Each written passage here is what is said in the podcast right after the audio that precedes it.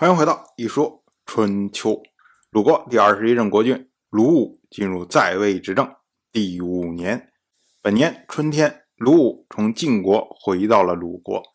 我们之前讲，去年的时候，鲁武到晋国去听命，当时呢，请求晋国的国君晋州将曾国划为鲁国的附庸，那么晋州同意了。所以呢，鲁武这一次到晋国去，对于鲁国来说。还是有所得的。同样是本年的春天，王室天王姬谢新派出王室大夫王叔陈生向晋国控诉戎人欺凌王室，也就是希望晋国能帮助王室来解决戎人的问题。结果呢，这位王叔陈生到了晋国以后啊，反而被晋国扣留给逮捕起来了。晋国派出了晋国大夫释房。前往京师向王氏解释，说为什么要逮捕王叔陈生。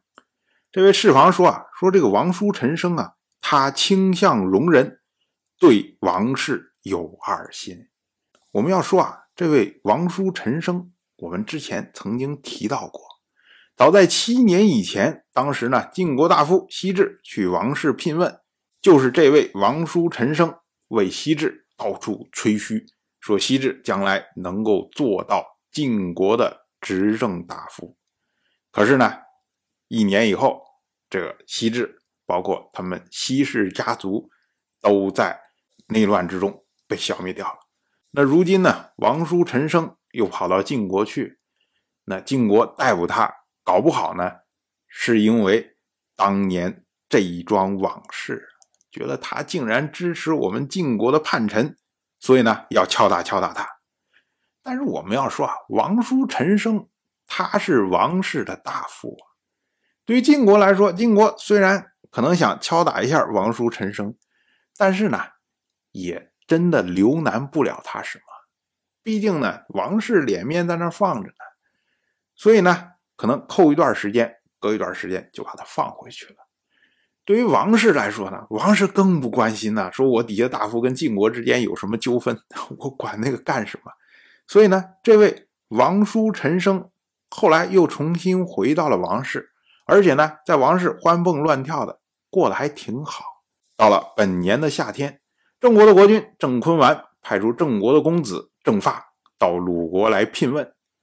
郑发这次来呢，主要是通告郑坤完新君继位。我们要说啊，郑坤完继位到现在已经三年了，所以呢，郑发这个来啊，来的其实有点晚，但是呢，来就是善意的举动。同样是本年的夏天，鲁国大夫苏孙豹和曾国的世子曾乌两个人前往晋国，以完成曾国从属于鲁国的手续。我们要说啊，去年鲁武跑到。晋国去请求说，要求曾国成为鲁国的附庸。到了去年的冬天，当时呢，诸人举人讨伐曾国，那鲁国还为曾国一战，还因此尝到了败仗。所以，我们说啊，对于鲁国来说呢，上面有晋国的同意，下面呢自己也付出了代价。那如今呢，曾国总算是。被抓在手心中了。春秋记录这件事情为叔孙豹争世子乌如晋。我们要注意啊，按照春秋记录的习惯，如果出去的是两个鲁国的大夫，那么呢才会记作某人某人；如果是鲁国大夫和别国人一起出去，应该记作某人及某人。那如今记作叔孙豹争。世子乌，那就是把曾乌看成了鲁国的大夫，因为曾国成为鲁国附庸之后，那曾国的世子其实呢就和鲁国的大夫平级了。同样是本年的夏天，吴国的国君寿梦派出吴国大夫寿月前往晋国，解释不参加姬泽之会的原因，并且请求听从晋国的命令。与诸侯友好。我们要说啊，两年以前，晋国组织了基泽之会，当时呢，特别邀请了吴国，并且晋国还派出了大夫荀惠去亲自迎接寿梦。可是呢，寿梦没有来。其实我们想想也知道，基泽之会这是晋国的主场，以吴国现在力量，难道能跟晋国争盟主吗？那肯定做不到嘛。那你争不了盟主，你到晋国的盟会上去做小弟，啊，吴国又觉得心有不甘呢。